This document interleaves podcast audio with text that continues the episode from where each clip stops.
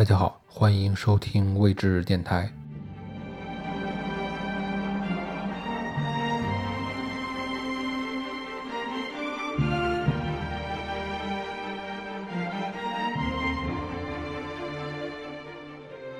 本集的文章来自于迈克尔·苏利文的著作《中国艺术史的最后一章：一九六零年代之后的中国艺术》。迈克尔·苏利文是牛津大学圣凯瑟琳学院的荣誉退休院士，他曾在伦敦大学、斯坦福大学、剑桥大学等机构。从事教学研究，并获得美国国家人文基金会、古根海姆基金会、洛克菲勒基金会等颁发的多项荣誉和研究基金。他1940年代来到中国，开始接受中国艺术，结识了一批杰出的中国画家。此后，他一直与几代中国艺术家和诸多艺术机构。密切来往，他毕生专注于中国艺术的研究和传播，是最早向西方介绍中国现代艺术的西方学者之一，并成为了这一领域的国际权威和引领者。他曾著有《二十世纪中国艺术与艺术家》《中国艺术史》等多部深有影响力的专著。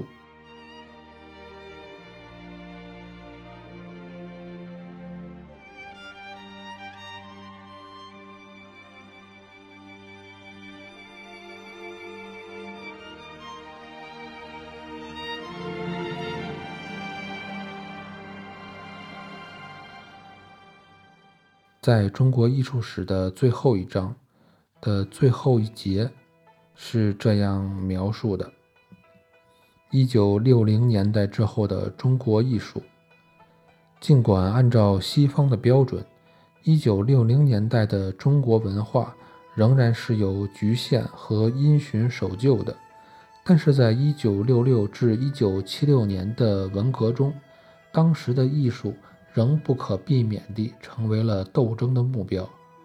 文革不仅冲击了所有的机关，也摧毁了教育、学术和艺术中的资产阶级倾向。大学和艺术学校被迫关闭，博物馆不再开放。一九六六年夏天，所有的艺术和考古类杂志突然终止出版。这一切。都与江青对文化生活的集权统治密切相关。所有参与了以前的文化活动的人，包括本章提到的所有中国大陆艺术家，无一幸免，全因修正主义的态度或者右派身份受到了公开的批判。他们或被送入劳改农场和工厂之中，或被逼迫精神失常。或者被迫自杀，彻底清理了艺术中的精英主义倾向后，农民艺术运动得到了迅速发展。这一次，江青挑选的是陕西户县的农民画，户县农民画成为当时全国的典范。一九七二年至七三年，曾经经历了一个短暂的、稍微宽松的时期。考古学杂志重新出现，在周恩来的关怀下，某些艺术家被召回北京，装饰宾馆和公共建筑，来迎接美国总统尼克松的访问。但随后却紧跟着一个更加严格的控制时代。一九七六年九月，随着毛泽东逝世以及四人帮被抓捕。文学和艺术开始缓慢地解冻，尽管所有艺术家的修正主义和右派身份，直到两年以后才得以清除。由于他们长期陷入监禁之中，以至于思想趋于麻痹，无人再敢越雷池一步。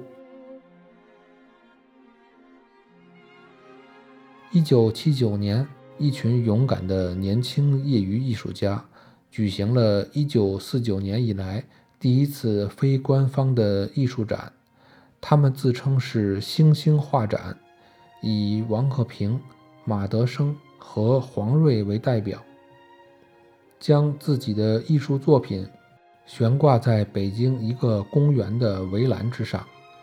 第一届星星画展和次年举办的第二届星星画展，展出了前所未见的讽刺画和雕塑。尽管参观展览的人们并不见得完全理解所有的作品，他们却满怀激情地支持这种展览。星星画展至第二届终止，星星画派解散。星星画展是一个转折点。艺术自由的趋势看起来不可避免。然而，在二十世纪八九十年代，所有主要的新兴画派画家以及其他一些独立艺术家，多半再度出国寻求艺术自由。星星画展和其他艺术家独立人格的行动，是一个充满了。令人目瞪口呆的活动的时代序曲。很快，中国的大门重新打开。解放后，除了最年长的艺术家之外，所有人第一次全面接触到了当代西方艺术，同时也整体性地接触到了中国之外的艺术和人文传统，包括历史、评论和批评作品。在整个八零年代。新的思想和形式的财富，激发了探索和实践任何可能的风格与技法的渴望。成千上百的年轻艺术家登上艺术舞台。在这里，我们只能简单地介绍代表人物。现实主义并没有被抛弃，但采用了新的形式。艺术家第一次感到有讲真话的自由。苏维埃现实主义被赋予了描绘文革的恐怖的任务，如程丛林的极具震撼力的作品《1968年某月某日雪》，而一群极具天分的四川艺术家，包括何多灵、罗公柳和艾轩，开始描绘青藏高原上的风景和生活，他们所表现出来的精致和诗意。更多来源于安德鲁·怀斯，而不是苏联艺术。表达对自由、知识、科学的渴望的象征主义绘画，受益于从达利到洛克维尔的西方艺术家。而面对现代中国生活中更令人沮丧的侧面，即生活在一个日益物质化、世俗化的社会中滋生的隔离感。有创造力的艺术家采用了从德国表现主义到超现实主义风格的一系列形象。新潮艺术家不可避免地受到了舆论的批判，不仅因为他们的消极态度，也因为他们大多取法于西方。但新潮艺术家中最杰出的代表，并没有将自身看成是模仿者。对他们而言，外国形象和风格必须要借鉴和采用，因为他们无法在中国传统绘画语言中找到表达感觉的合适词汇。新潮艺术在不平凡的1980年代，随着裸体画展和前卫艺术展而达到高潮，但转瞬即逝。首先是1988年11月。仓促举行的裸体画展，之所以说仓促、不周全，是因为参展作品参差不齐，从沙龙风格的裸体到纯粹抽象表现主义都有。同时，也因为这个展览所吸引的大量观众，主要出于好色心和色欲。而更让人困惑的是。一九八九年二月，长期被拖延但最终举行的中国现代艺术展，其中包括了大量耸人听闻的装置艺术，有的就是为了刻意追求轰动效果而制作的。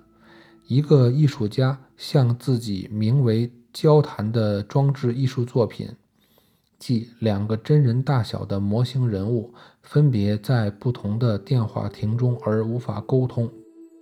艺术家向自己的作品开了两枪，官方于是关闭了展览，开始更严格地审查以后类似的展览。一九八零年代之后，众多现代艺术家前往海外寻求创作自由，以期解决中国当代艺术的永恒的贫困。官方展览仍在延续，规模不断扩大，数以百计的各省年轻的艺术家崭露头角，绘画的水准，特别是油画得到提升。只要不与现行意识形态相悖。创作主题和风格的范围十分宽泛，一些更激进的艺术家则留在中国。他们绘制两种类型的作品：一种用于国内展览的安全的画作，而另外一种更大胆的用于海外展览。一九九四年，香港汉雅轩画廊展览的中国近年前卫艺术就包括了。按照魏玛时代德国表现主义手法绘制的辛辣的讽刺画，以及新的波普艺术；而在王广义的大批判可口可乐中，毛泽东时代的神圣符号，甚至包括他本人的肖像，都和可口可乐以及其他著名的西方资本主义产品混杂在一起。这正符合西方波普艺术中。将所有的政治性、意识形态性符号拉入商业艺术范畴的观念，在一幅作品中，抗议和讽刺远远超出了政治层面。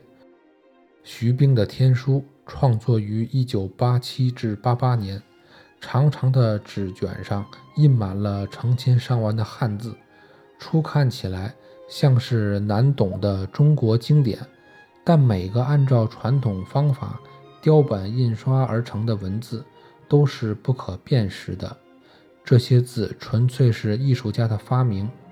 徐冰嘲弄了所有的印刷品、强暴以及中国人曾经长期依附的宣传的无意义状态，同时也苦口婆心地说明人类努力的无意义。后来，这个不同寻常的作品在西方展览。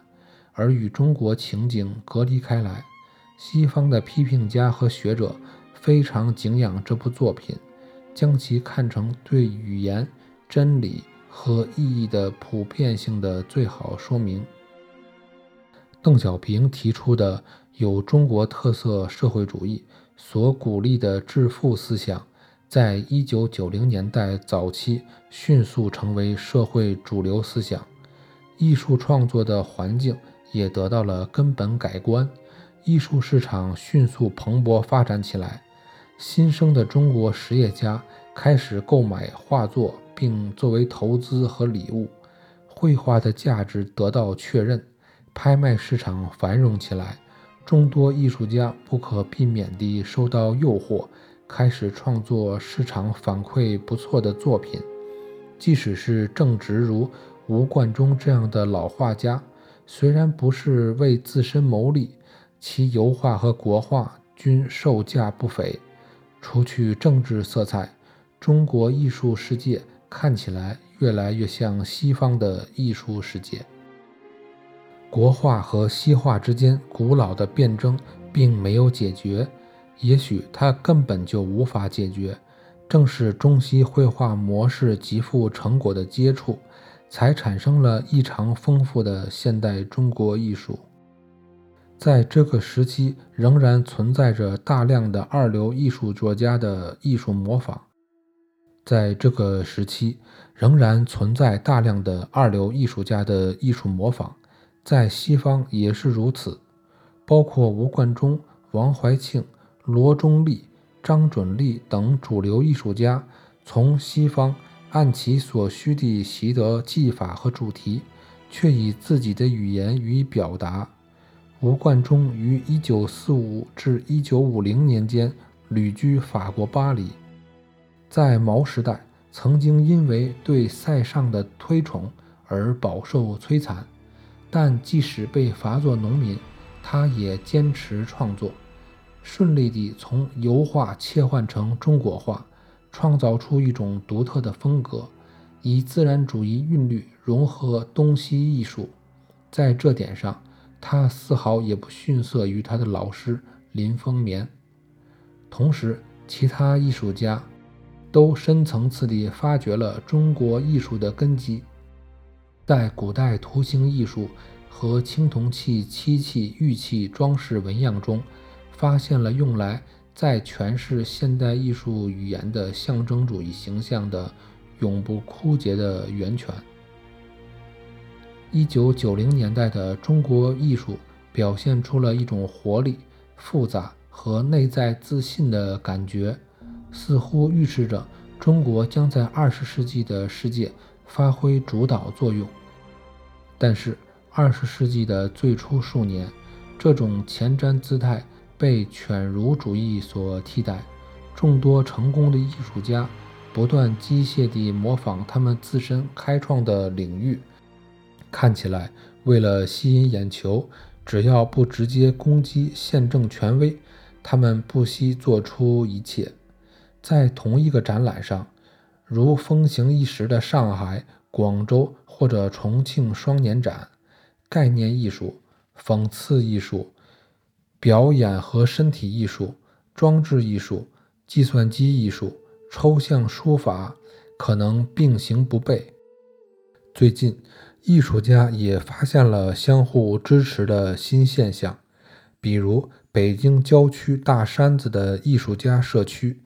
一个濒临废弃的工厂区七九八区被艺术家接管，改造成书店和时尚餐馆，成为前卫艺术的橱窗和政府的宽容程度的体现。在这个世界里，美学价值和美的观念作用甚微，人们在什么是艺术、什么不是艺术的判断上观念十分混乱。前卫艺术和普罗大众的鸿沟。越来越宽，同时艺术也在不断进步。画笔绘画继续繁荣，从王无邪的微妙的半抽象风景，到曲磊磊的黑色肖像，国画的大量创作也反映了城市中国的新生代的文化自信，构成现代艺术的国际运动的重心。有人可能会问。在缺乏政治自由的环境下，何以出现如此具有活力和极其复杂的艺术世界？当前的中国艺术比过去的半个世纪享有更多的自由是不容否认的，但是自由是有限度的。中国的艺术自由之脉远比现在所施加的限制要源远流长。个人对集体、家庭和国家的忠诚，优先于个性自由的理念，深深地根植于中国传统文化。其整体目的在于获得社会和谐。当这种和谐不复存在，也就是一个王朝衰败或者动荡之时，个人主义才可以发出强烈的呐喊。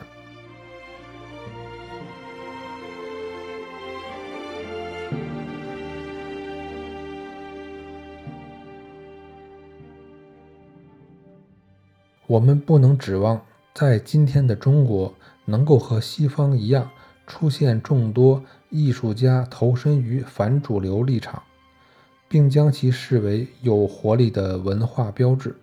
这只有极少数天才艺术家才能做到。但我们可能期待看到艺术家和权威之间的张力。艺术家既部分接受，又竭力反抗制度和社会。